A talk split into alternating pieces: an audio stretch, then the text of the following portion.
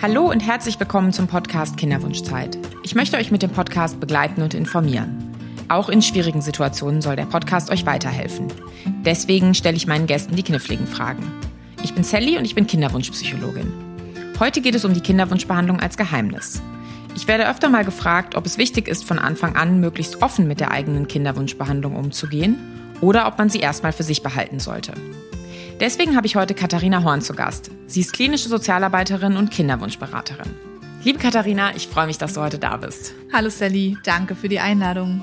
Super, dann steigen wir mal jetzt wirklich direkt steil ein. Ist es denn überhaupt möglich, eine Kinderwunschbehandlung geheim zu halten? Mm, das ist eine Frage, die ist gar nicht so leicht zu beantworten. Ich würde sagen, das ist unheimlich schwierig, denn die Kinderwunschbehandlung ist ja eh also das ist eine Zeit, die sehr, sehr anstrengend ist.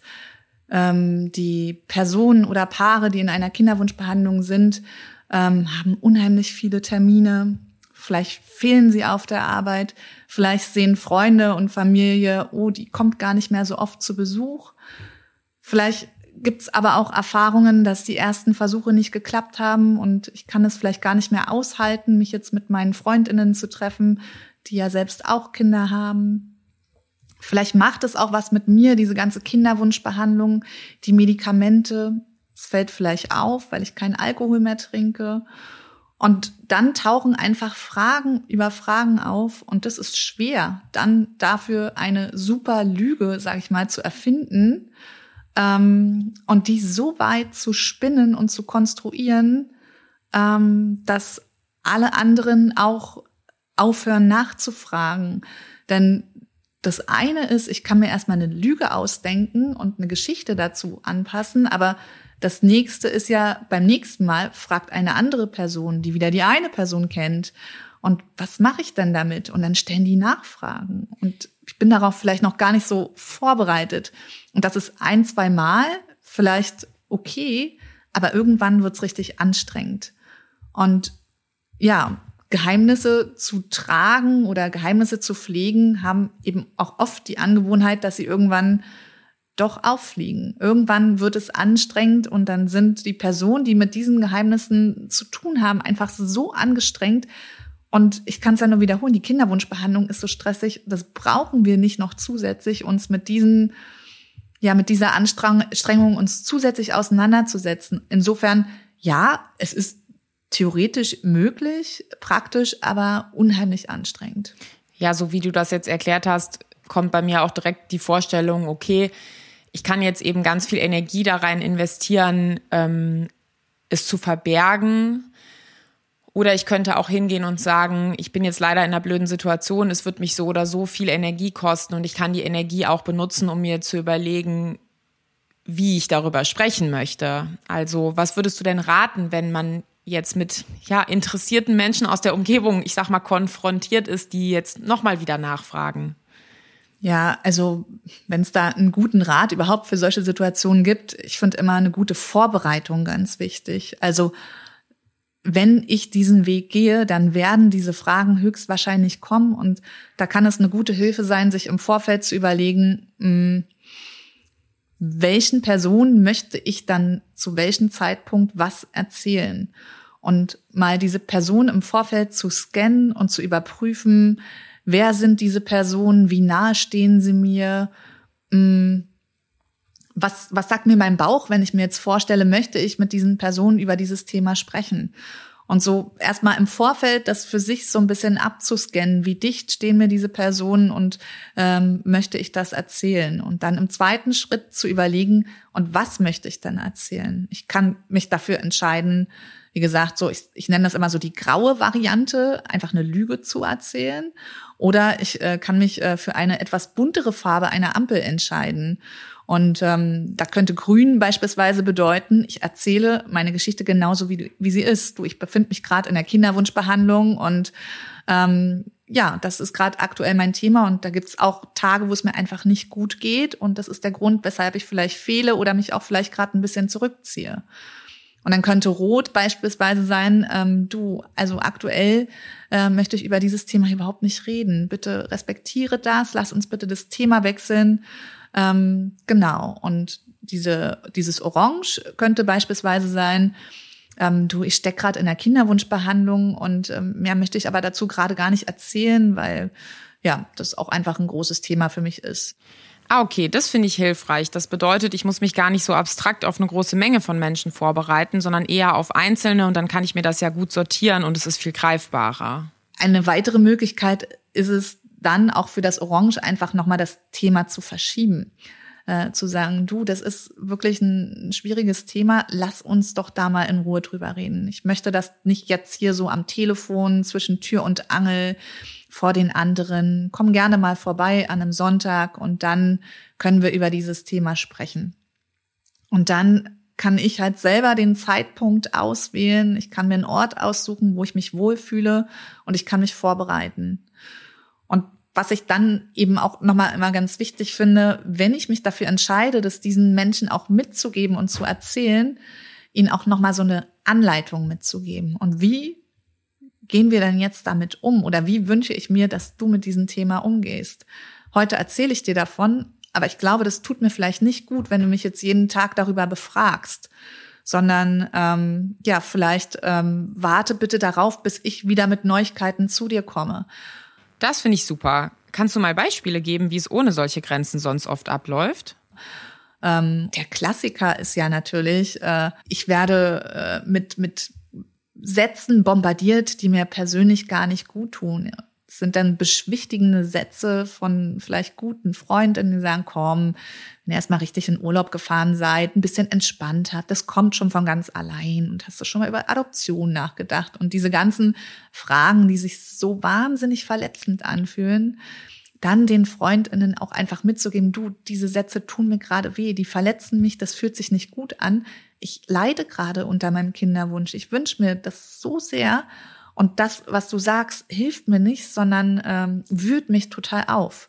Also auch hier klare Grenzen zu kommunizieren. Und was passt dann als Wunsch dazu? Stattdessen, das, was ich mir eigentlich wünsche, ist, dass du mich in den Arm nimmst, ähm, dass du da bist, dass ich weiß, dass ich dich anrufen kann. Und ähm, ja, das, das einfach mal so klar und gerade zu formulieren, ähm, ist für viele eine unheimliche äh, Unterstützung und Hilfe, dann zu wissen, wie kann ich dann mit diesem Thema umgehen. Denn wir haben ja das Problem, dass der Kinderwunsch oder der unerfüllte Kinderwunsch, das ist einfach ein Thema, wir reden da zu wenig darüber. Also wir haben gar keine Erfahrung damit, wie das ist, über dieses Thema zu sprechen. Und kannst du das unseren Hörerinnen und Hörern nochmal zusammenfassen? Ja, es ist, also wenn, wenn du so nach Tipps und Ratschlägen fragst, ich finde es immer sehr, sehr hilfreich, vorher zu überlegen, welchen Personen möchte ich wann was erzählen und was kann ich diesen Personen vielleicht auch nochmal mitgeben, ähm, über ein bestimmtes Thema zu sprechen und ähm, welche Anleitung kann ich quasi auch wirklich an, an die Leute herausgeben. Ja, und was ich wichtig finde, wenn man das jetzt so gehört hat, denkt man schon, okay, boah, das ist ganz schön viel, da muss ich mir viele Gedanken machen. Aber davor haben wir über das Geheimnis gesprochen und leider ist es eben so, dass der Umgang mit dem Thema viel Kraft kostet und ich kann mich eben entscheiden zu versuchen, es sozusagen in diese Geheimnishülle zu verpacken. Das wird aber auch sehr anstrengend werden oder ich kann eben mich entscheiden, eigentlich diese Geheimnishülle auszupacken und die Sachen ein bisschen mehr einzeln anzugehen. Ähm, und da aktiver zu werden. Und so aus psychologischer Sicht ist es auf jeden Fall stärkender, Dinge ein bisschen aktiver anzugehen. Ähm, würdest du denn sagen, dass es jetzt bei den äh, Tipps, die wir besprochen haben, gibt es nochmal einen Unterschied zwischen Privat- und Arbeitsplatz? Ähm, Tatsache ja. Also im privaten Umfeld äh, befinden sich ja größtenteils Personen, zu denen ich einen engeren Kontakt pflege. Auf der Arbeit habe ich erstmal ArbeitskollegInnen. Dann kann es sein, dass unter den ArbeitskollegInnen auch FreundInnen sind, aber in erster Linie sind es ArbeitskollegInnen. Dieses Thema, dieses gesamte Kinderwunsch-Thema ist kein Thema, was auf die Arbeit gehört. Das geht mein Arbeitgeber erstmal gar nichts an, was ich mache, warum ich das mache. Auf der anderen Seite ist aber vielleicht gerade die Arbeit der Ort, wo das vielleicht als allererstes auffällt, weil ich immer wieder zu diesen ganzen Terminen gehen muss, immer wieder fehle und ähm, die Menschen vielleicht auch mitbekommen, okay, heute an dem Dienstag, da bin ich vielleicht ganz durcheinander, verhuscht oder schlecht gelaunt oder äh, äh ganz aufgedreht oder was auch immer. Also ähm, auf der Arbeit kriegt man es vielleicht noch am ehesten mit, je nachdem, ob ich jetzt im Homeoffice arbeite und je nachdem, wie auch wie groß der Betrieb ist. Und das ist ähm, Tatsache eine Frage, die so ganz oft auch in meiner Beratung kommt. Wie mache ich das dann? Muss ich das dann erzählen? Nein, du musst es nicht erzählen. Es hat auch keine Konsequenzen. Ähm, Menschen werden schwanger und du bist niemandem verpflichtet, gegenüber deinen Weg zu erklären und zu erläutern. Mhm, trotzdem werden vielleicht irgendwann Fragen kommen. Vielleicht hast du gute, vielleicht hast du gute ArbeitskollegInnen, ähm, die, die einfach, ja, dich mögen und denken, oh, was ist denn jetzt, hast du schon wieder, was ist, dann bist du krank? Oder die machen sich einfach wirklich Sorgen. Und wenn du dann immer abblockst, dann kommt vielleicht irgendwann so eine Frustration und äh, nicht wissen oder nur so Botschaften rüberfliegen zu sehen, rüberfliegen zu sehen, sorgt ja oft für oder führt ja oft dazu, dass äh, die Menschen sich selber eine Geschichte dazu ausdenken und eine Idee davon bekommen. Ja, und das Nachfragen ist ja in den aller, aller, allermeisten Fällen gut gemeint. Die Leute sehen, es ist irgendwas los, sie haben ein Gespür dafür und es ist erstmal irgendwie gar nicht unbedingt eigene Neugier, sondern jetzt die Idee, dass man ähm, vielleicht unterstützen kann. Und ähm, das finde ich auch nochmal wichtig, sich klarzumachen. Also ähm, und es ist auch zunehmend so, dass äh, Arbeitgeberinnen und Arbeitgeber ähm, Strukturen aufsetzen, wo sie sagen, hey, wir fördern sogar eine Kinderwunschbehandlung. Es gibt einen Trend, dass die sagen, wir geben dazu, dafür freie Tage und sowas. Also ich habe wirklich auch schon ganz oft erlebt von Leuten, die sich geöffnet haben, wo da ein großes Entgegenkommen von Firmenseite gewesen ist. Und ich glaube, das ist wichtig, immer noch mal sein eigenes Misstrauen zu reflektieren, ob das wirklich, es gibt auch Einzelfälle, wo es begründet ist, aber ja. Also besonders wenn es äh, Positionen, äh, ich sag mal Führungs, wenn es sich um eine Führungsposition handelt, die einfach so ein bisschen auf der Kippe steht. Wenn ich halt oder wenn es um eine Stelle geht innerhalb meines Jobs, die besetzt wird, wenn mein Arbeitgeber quasi weiß, dass ich vorhabe, schwanger zu werden und überlegt, mich mit einem bestimmten Aufgabenbereich äh, zu beauftragen oder mit einer bestimmten Position, dann ist es vielleicht nicht so klug, darüber zu sprechen, um eben ähm, nicht von Anfang an ausgeschlossen zu werden. Also die erste Frage ist, also ich gebe dir recht, wir müssten darüber erstmal reflektieren oder äh, uns anschauen, ähm, wo kommt eigentlich dieses Misstrauen her, aber wie ist so grundsätzlich auch die Struktur bei mir auf der Arbeit? Und die Fachkultur, also ne, da ja. sind ja Branchen und Arbeitgeber sind irgendwie unterschiedlich, ne?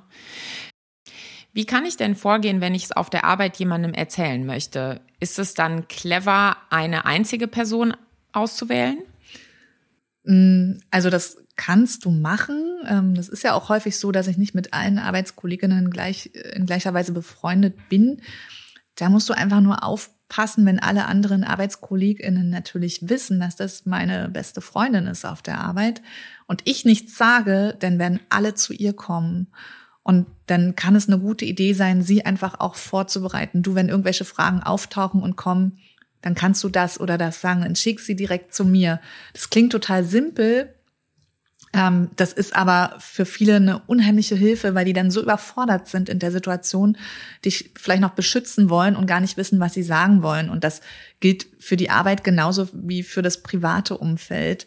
Also wenn du nur einen bestimmten Kreis einweist äh, und der diese Personen stehen dir einfach nah, musst du aufpassen und denen vielleicht auch ein Stück mitgeben, was sie erzählen dürfen. Das heißt, es gehören immer zwei Sachen zusammen. Das eine ist, ähm, ich öffne mich und dann habe ich ja auch oft in so einer Situation ein Erleichterungsgefühl, dass ich merke, ich teile das mit einer Person und was aber sozusagen dazugehört, wie so eine Hülle, ist der Person auch mitzugeben, ähm, was darf nach außen gelangen und wann soll die Person jemanden mit einer Nachfrage direkt an mich weiterleiten. Genau so, ja. Ja. Und ähm, wenn wir jetzt noch mal so ein bisschen ähm, im Privatleben gucken, ähm, was kann ich denn machen? Ich habe jetzt so mal, ich sag mal, die nervige Tante vor Augen, wo ich weiß, jedes Mal, wenn ich auf die treffe, äh, werde ich wieder ausgefragt. Ähm, wie kann ich denn souverän damit umgehen? Also ähm, ja, da, da würde ich noch mal die Ampel von, von, von vorhin einfach rausholen. Also ich habe theoretisch die Möglichkeit, diese graue Variante zu wählen und sagen, du, äh, ich, wir wollen gar keine Kinder. So, dann hört die sicher auch auf zu fragen, nervt mich nicht, ähm, hoffentlich. Ne? Was macht das mit mir, wenn ich diese Aussage treffe? Das ist wie geht's mir damit? Äh, und natürlich muss ja alles eh mit meinem, äh, wenn ich äh, in einer Partnerschaft mich befinde, das auch mit meinem Partner oder mit meiner Partnerin abstimmen. Kann natürlich sagen, äh, du Tante, wir stecken hier gerade mitten in der Kinderwunschbehandlung und all diese nervigen, also diese Fragen, die du mir stellst, fühlen sich gerade wirklich furchtbar an für mich. Bitte lass das. Ich weiß, du meinst es lieb, aber das tut mir gerade einfach nicht gut. Das wäre so grün. Ich könnte halt rot, rote Ampel, ich könnte sagen, ähm, du, ich möchte über dieses Thema jetzt nicht sprechen. Und dann kann es manchmal ganz hilfreich sein, so auch direkt so ein ähm, ja, Notfalltaschenthema parat zu haben, wo ich hinwechseln könnte. Du, ich mag da gerade gar nicht drüber sprechen, aber erzähl doch mal gerne, wie war denn eigentlich dein Sommerurlaub gewesen? Ähm, dass so ein Gesprächswechsel auch eingeleitet wird und dann erstmal keine Stille herrscht. Und ähm, ja, Orange könnte dann wieder heißen, du Tante, das ist echt so ein heikles Thema. Ähm, ich möchte da gerade aktuell nicht mehr dazu sagen, aber wenn du das nächste Mal zu Besuch kommst, dann ähm, erzähle ich dir mal in Ruhe davon, zum Beispiel. Ja, und auch hier finde ich diesen Kontrollaspekt nochmal wichtig. Das ist schon anstrengend, sich da vorher mit zu beschäftigen, aber dann eben das eigene Leben und das, was im eigenen Leben passiert, sich dafür eine Strategie zurechtzulegen und für sich zu sagen, so und so gehe ich damit um. Also da würde ich auf jeden Fall sagen, dass sich das insgesamt irgendwie auch stärkend auswirkt. Genau, und sich auch zu erlauben, dass ich das ändern darf. Ich kann einen Tag haben, da geht's mir total gut und dann bin ich vielleicht viel erzählfreudiger und am nächsten Tag ist das ganz anders und das ist okay, das darf auch sein und sich immer auch selbst überprüfen, wie geht's mir eigentlich heute damit? Kann ich damit offen drüber reden oder nicht? Und das darf sich einfach ändern. Mhm. Ja, und äh, viele Dinge in der Kinderwunschzeit und auch der Kinderwunschbehandlung sind ja total intim. Ne? Da kommen Menschen in Bereiche rein, die man sonst nicht teilen würde. Ähm, was würdest du denn für diese Sachen empfehlen? Kann das schon sinnvoll sein, da mit einer engen Freundin mal drüber zu sprechen? Kann das helfen? Mm, also ich denke, erlaubt ist alles, was sich gut anfühlt. Es kommt ja so ein bisschen darauf an, ähm, wenn wir über eine Kinderwunschbehandlung vielleicht unter Einbezug einer Samenspende, einer Fremdsamenspende sprechen, ist es spätestens an der Stelle ganz wichtig, Menschen des Umfelds irgendwann einzuweihen, weil das Kind wird ja irgendwann auch darüber sprechen. Denn wir wissen ja heute, dass es unheimlich wichtig ist, auch äh, die Kinder frühzeitig aufzuklären wenn sie aus einer Samenspende entstanden sind. Und dann reicht es nicht aus, dass das das Thema zu Hause ist. Aber Oma, Opa, Tante, Freunde wissen davon nichts. Das heißt, da wäre das auf jeden Fall klug und sinnvoll, dieses Thema auch anzusprechen, damit das Kind eben auch wirklich damit aufwächst, dass es ganz normal ist. Dass die auch wissen, okay, in dem Fall, es gibt, oder auch beispielsweise in der Solomutterschaft, es gibt keinen Vater, es gibt äh, einen Samenspender, einen lieben Mann, der uns den Samen geschenkt hat. Und den Menschen quasi die Worte mit, mitzugeben, das ist ganz wichtig. Und dazu gehört es natürlich auch, ähm, intime Details mit zu verpacken, aber nur so viel, wie es sich für sich selbst mhm. auch gut anfühlt. Also wenn ich, ich kann ja trotzdem sagen, wir sind jetzt den Weg der Fremdsamenspende gegangen, aber so diese ganze Geschichte, das, da möchte ich nicht drüber reden. Und ähm, ich muss da jetzt nochmal nachfragen, würdest du das auch empfehlen für so ein ganz normales heterosexuelles Paar, wo man jetzt denken würde, ah, das merkt doch keiner? Unbedingt, unbedingt, ähm, weil die äh, Forschungsergebnisse haben ja gezeigt, dass eben Kinder, wenn sie zu spät aufgeklärt werden, Vertrauensverluste erlebt haben zu den Elternteilen bis hin zu Identitätskrisen. Und insofern ist es einfach so wahnsinnig wichtig, die Kinder frühzeitig aufzuklären. Aber ich es reicht eben nicht aus, nur in der eigenen Wohnung darüber zu reden. Und insofern ist das Umfeld immer auch ein Teil davon. Die meisten machen aber die Erfahrung, wenn ich das dann mache, also das ist natürlich auch ein krasser Schritt. Viele empfinden das oder beschreiben das wie so ein Outing, dass ich ähm, über sowas Intimes auch spreche und es ist natürlich nicht möglich, eine Person zwangs zu outen. Also da wichtig auf das eigene Tempo achten und in ähm, ja, so wie es sich für sich selbst gut anfühlt. Ähm, Ja, das mit dem gut anfühlen, äh, glaube ich, ähm, da würde ich immer einschränkend noch vielleicht ein bisschen sagen, dass man davor aber auch Angst hat, ja, ist ganz normal. Also, dass man jetzt morgens aufsteht und denkt, super, gar kein Problem, ich spreche über Samenspende und Kinderwunschbehandlung, das finde ich ein bisschen unrealistisch. Aber dass man eben so ein bisschen versucht zu schauen, sich vorher zu überlegen, vielleicht, wie tief möchte ich gehen und da seine Grenze abzustecken, wo man sagt, okay, damit fühlt man sich gut. Ähm, aber dass es irgendwie Überwindung kostet und dass es auch mit einem Mal nicht getan ist, wissen wir ja auch aus der Sexualaufklärung. Es reicht nicht, wenn es einmal The Talk gibt und dann ist es gut, sondern es muss irgendwie ein normales Thema werden. Genau, darauf wollte ich so ein bisschen hinaus auch, dass äh, die Personen, die diesen Weg gegangen sind, auch beschreiben, wenn sie es dann gemacht haben. Also das ist sicher nicht leicht, ähm, aber je häufiger ich das mache, desto leichter wird es und es ist auch normal, dass es nicht von Anfang an dieses Gefühl einfach da ist und dass es dauert und seine Zeit braucht. Ja, und damit gestalten wir ja einfach ein Stück weit irgendwie eine neue Kultur, wo es ganz viele verschiedene Formen der Familienbildung gibt. Und äh, Kinderwunschbehandlung ist für ganz, ganz viele Leute schon eine Realität, aber dann auch alle Besonderheiten, die dazugehören.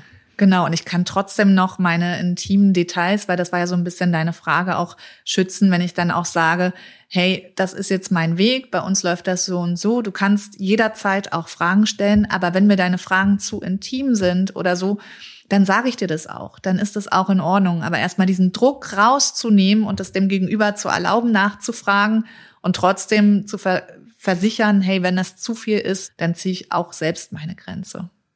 Ja, Jetzt haben wir viel über Geheimnis und Privatsphäre gesprochen, wie man das schützen kann, wie man sich da gut aufstellen kann. Wenn ich mir jetzt überlege, hm, ich starte meine Kinderwunschbehandlung und ich erzähle es allen, ich möchte vielleicht sogar ähm, auf Social Media darüber berichten, was würdest du dazu sagen? Kann natürlich auch eine Option sein. Ähm, ich möchte aber eine Sache zu bedenken geben. Die Kinderwunschreise endet ja in den allermeisten Fällen nicht nach dem ersten Versuch. Das heißt, ich weiß nicht, ob ich ein, zwei, drei, vier oder mehr Versuche benötige. Angenommen, äh, ich starte den ersten Versuch. Alle können natürlich mitrechnen und mitzählen und wissen, wann der, ähm, wann der erste Termin ist und wissen, wann der Schwangerschaftstest ansteht. Und mitunter bekomme ich dann halt 40 WhatsApp-Nachrichten und na, hat's geklappt und ich sitze zu Hause da, weine, weil ich so voller Hoffnung war und es hat eben nicht funktioniert. Und dann mit diesen vielen Nachfragen bombardiert zu werden, fühlt sich für viele überhaupt nicht gut an. Ähm, und auch äh, in den sozialen Medien ähm, ist es natürlich eine Art und Weise, auch diesen Weg zu bewältigen, aber es macht natürlich auch offen und angreifbar und manchmal kommst du vielleicht auch in eine Situation, wo du das einfach auch nicht hören möchtest. Also viele KlientInnen erzählen mir auch, wenn sie zu mir kommen, so am Anfang, ich weiß ja gar nicht, wie das ist, wenn ich dann in dieser Situation stecke und dann ein, zwei Mal wirklich diesen negativen Schwangerschaftstest trotz oder jetzt mit reproduktionsmedizinischer Unterstützung ähm, erlebt zu haben, ist einfach für viele schwer aushaltbar. Wenn ich aber trotzdem das vielen Menschen erzählen möchte, kann es dann eine Idee sein, einfach zu sagen, du hör zu, ich oder wir haben uns entschieden, äh, diesen Weg jetzt zu gehen und ähm, wir werden oder ich oder wir werden ja aber einfach nicht sagen, wann wir damit anfangen, sondern äh, melden uns dann bei dir, wenn es Neuigkeiten gibt.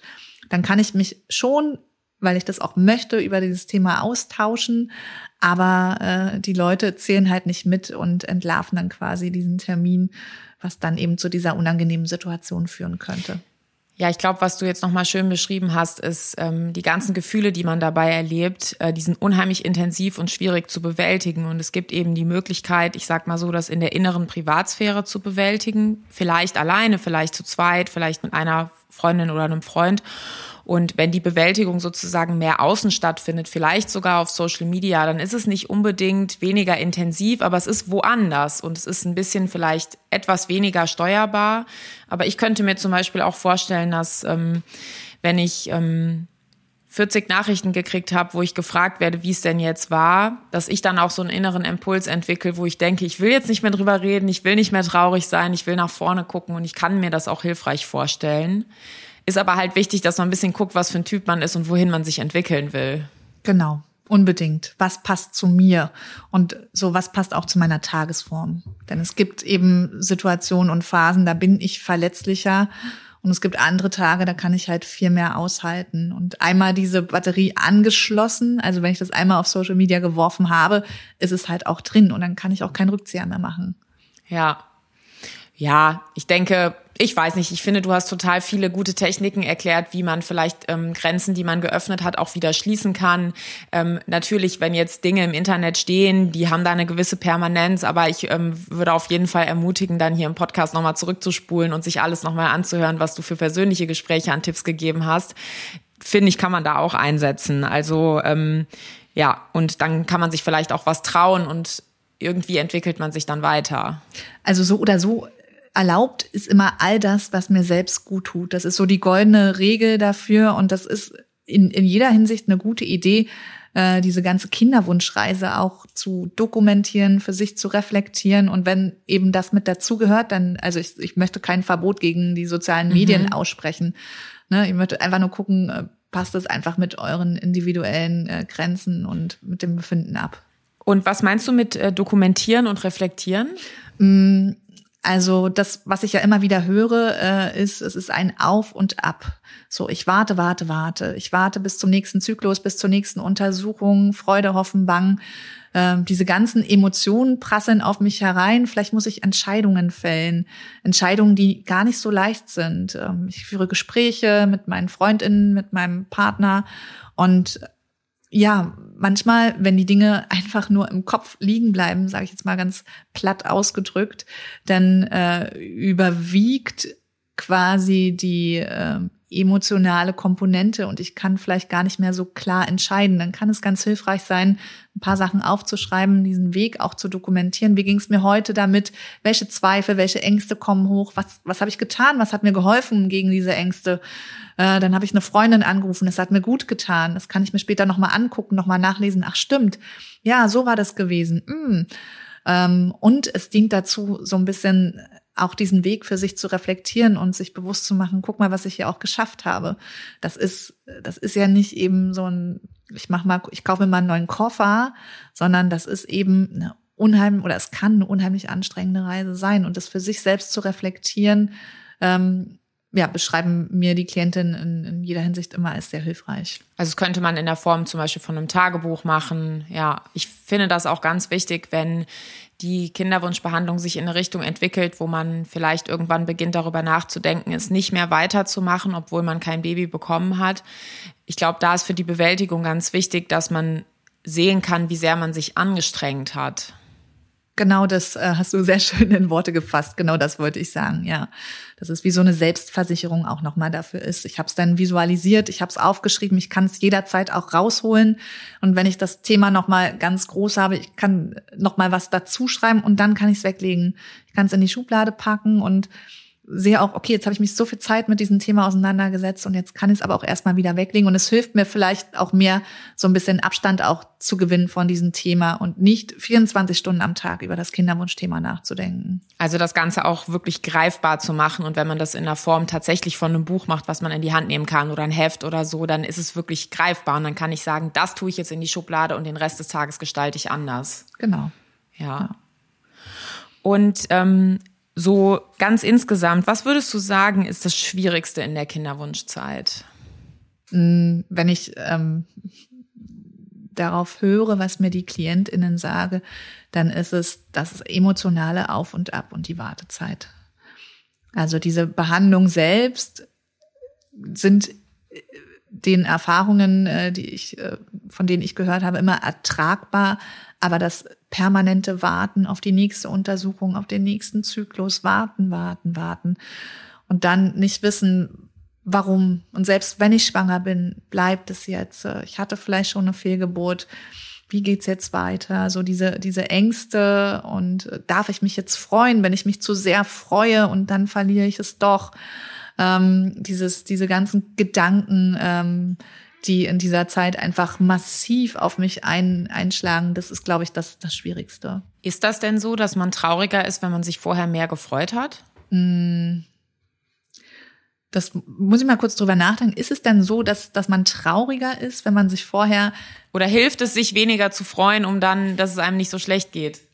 Ähm, ich würde nein, nicht nicht unbedingt äh, nein, äh, auf gar keinen Fall. Aber deswegen ist es gut, eben darüber zu sprechen und das für sich so zu reflektieren. Ja. Ja, ja, ich glaube auch, ähm, die Ungewissheit ist etwas, was in der Kinderwunschzeit ähm, wirklich ganz, ganz schwierig ist. Und das habe ich auch schon erlebt von Menschen, die eben ihre Kinderwunschbehandlung auch ähm, beenden und kein Baby gekriegt haben, die sagen, okay, jetzt kommt eine krasse Zeit, aber jetzt gestalten wir was anderes. Und diese Unsicherheit haben wir jetzt nicht mehr. Ja. Und welche Entwicklung siehst du bei Klientinnen, die du länger begleitest auf diesem Weg? Fällt dir da irgendwas auf, was sie gemeinsam haben, Erkenntnisse, die immer wieder kommen? Mm. Also ja, also wenn wir über diese Kinderwunschreise sprechen, das, was mir viele zurückmelden, Katharina, ich hätte nie gedacht, dass ich mal in so einer Situation lande, gerade wenn es jetzt erstmal nicht geklappt hat. Und ähm, was halt vielen dann doch hilft, ist, sich so ein bisschen so einen Fahrplan zurechtzulegen, zu gucken, wirklich, was sind meine Grenzen, sich auch mit den unangenehmen Dingen auseinanderzusetzen, wenn es nämlich nicht weitergeht. Ähm, was könnte mein Plan B sein oder was, wie, wie könnte ich vielleicht ein glückliches Leben ohne Kind führen? Sich damit auseinanderzusetzen, ist auf in der ersten Sekunde vielleicht total abschreckend, aber für viele dann doch eine Hilfe, um da ein bisschen kontrollierter durch diesen Weg durchzugehen. Denn wenn ich ja meine eigenen Grenzen reflektiere, meinen Fahrplan für mich klar setze, dann habe ich auch wieder das Steuer in der Hand. Dann habe ich wieder das Ruder und bin ich so wander nicht so kontrolllos durch diese ganze Reise. Und was vielleicht auch noch mal so ein Learning ist für viele oder immer sehr überraschend, ähm, Kinderwunschberatung hat viel mit Trauer zu tun. Das ist äh, Trauer oder es tut weh, wenn ich den Kinderwunsch loslassen muss. Das ist am Ende eine Trauerarbeit. Ich muss diesen Wunsch verabschieden und ein unerfüllter Kinderwunsch fühlt sich für viele Personen an wie der Verlust einer ganz nahestehenden Person. Auf der anderen Weise, äh, auf der anderen Seite habe ich ja viele Solomütter auch in der Beratung und da kommt die Trauer noch mal viel früher, nämlich die Trauer nach dem Plan A, dass es auch okay ist, ein Leben in Partnerschaft, was ich mit dem Partner oder mit der Partnerin, ähm, dass ich mit äh, dieser Person nicht eine Familie gründen kann, dass ich diesen Weg auch noch betrauern muss. Und das ist ähm, ein großes Thema, Tatsache, was immer für viel Überraschung auch sorgt. Und aber am Ende auch hilft, sich das bewusst zu machen, okay, wenn das, wenn wir hier von Trauer sprechen, dann sind auch diese ganzen Gefühle, die ich gerade empfinde, absolut gerechtfertigt und okay. Und dann kann ich auch mal traurig, verzweifelt, wütend, depressiv, ähm, neidisch und eifersüchtig sein. Dann ist es in Ordnung. Ja, und das Wichtige ist ja, wenn man sich mit diesen intensiven Gefühlen beschäftigt, die sind ja ein bisschen wie so eine Welle, die über einen schwappt. Die Intensität nimmt irgendwann auch wieder ab und irgendwie integriert sich das Ganze dann in die Biografie und dann kommt man damit auch zurecht. Und ich glaube, in der heutigen Zeit haben wir ein bisschen so dieses natürliche Auseinandersetzen, damit ist viel verloren gegangen. Und so eine Beratung, wie du sie anbietest, kann dafür ein Ort sein. Was ist ein guter Zeitpunkt, um in so eine Beratung zu kommen? Ähm, ich finde es immer gut und hilfreich, vor einer Kinderwunschbehandlung schon mal vorbeizukommen. Denn ja, also je nachdem, was ich dann äh, machen möchte, ob als Paar oder äh, als alleinstehende Person, als queeres Paar, das gibt ja so viele Komponenten, so viele Methoden, so viele Wege so viele, wenn ich eine Fremdsamenspende benötige, so viele zusätzliche Fragestellungen, Samen, Samenbank. Das sind einfach so Themen, die am Anfang schwer zu überblicken sind und überhaupt über diesen Weg zu hören ähm, und sich darüber zu informieren, hilft ja erstmal mir dabei, mich dann für äh, weiterhin für diesen Weg entscheiden zu können. Aber viele wagen ja gar nicht mal erst den Schritt in die Kinderwunschklinik, weil ihnen gar nicht klar ist, könnte das überhaupt ein Weg für mich oder für uns sein. Und da im Vorfeld mal ganz äh, in Ruhe zu sprechen, wie sieht's da aus, was sind die Wege, ähm, ist immer ein guter Start. Ansonsten jederzeit, in allen Phasen und jederzeit, aber bloß nicht zu spät. Ähm, ich begleite ja teilweise auch äh, Frauen dann später mit Kind, äh, Solomütter, die kommen dann, dann ist das Kind vier oder fünf Jahre alt und sagen, ah, jetzt würde ich gern mal wissen, wie kläre ich dann eigentlich mein Kind auf? Also das ist natürlich immer immer noch äh, gut, dass sie dann kommen, aber bestenfalls ähm, ist es ja so, dass die Personen im Vorfeld darüber informiert werden, hey, wenn du diesen Weg gehst, ist Aufklärung halt ganz, ganz wichtig und so und so kannst du das angehen. Und ähm, ja, insofern finde ich das eben wichtig, sich als Kinderwunschberaterin zu allen Phasen äh, aufzustellen und da zu sein und die Person in allen Phasen auch zu unterstützen. Denn die Fragen hören ja auch nicht auf und manchmal reicht es auch nicht, das ein- oder zweimal zu hören, sondern manchmal brauche ich noch eine Vertiefung und brauche einfach mehr darüber. Ja, und was ich wichtig finde, was du nochmal angesprochen hast, dass sich ähm, viele auch gar nicht in die Kinderwunschbehandlung trauen. Da wird ganz viel durcheinander geschmissen. Ne? Das Wort künstliche Befruchtung zum Beispiel. Und es gibt ganz viele medizinische Methoden der, ich nenne es mal Kinderwunschunterstützung, die noch überhaupt gar keine künstliche Befruchtung involvieren. Und wenn man da eben sich nicht traut, ähm, dann kriegt man davon gar nichts mit. Und ein Zeitpunkt, zu dem es einem sehr schlecht geht, weil man gerade ein sehr schwieriges Ereignis hat, ist eigentlich ein schwieriger Zeitpunkt, um noch eine fremde Unterstützungsperson hinzuzuholen. Deswegen glaube ich auch, so sich frühzeitig da mal zu orientieren und so eine zertifizierte Beraterin aufzusuchen, wie du es zum Beispiel bist, aber wo es ja auch viele andere gibt, das ist, glaube ich, eine gute Idee, ja. Ja. Jetzt haben wir das Thema gut umrundet. Vielen Dank, liebe Katharina, dass du dir die Zeit genommen hast, um mit mir über diese Themen zu sprechen. Das hilft unseren Hörerinnen und Hörern in der Kinderwunschzeit. Vor allem auch das Wissen, dass es okay ist, eigene Grenzen zu setzen und zu schauen, was einem selbst gut tut. Dieser Podcast ist Teil eines Unterstützungspakets und zwar vom Informationsportal Kinderwunsch. Den Link findet ihr in der Episodenbeschreibung. Abonniert den Podcast auf dem Podcast-Player eurer Wahl. Wenn er euch gefällt, gebt dem Podcast eine 5-Sterne-Bewertung auf Apple Podcasts. Das hilft uns, noch mehr Menschen mit dem Thema zu erreichen. Vielen Dank fürs Zuhören und ich freue mich schon auf die nächste Folge. Weitere Hilfe und Unterstützung finden Sie auf dem Informationsportal des Familienministeriums unter www.informationsportal-kinderwunsch.de.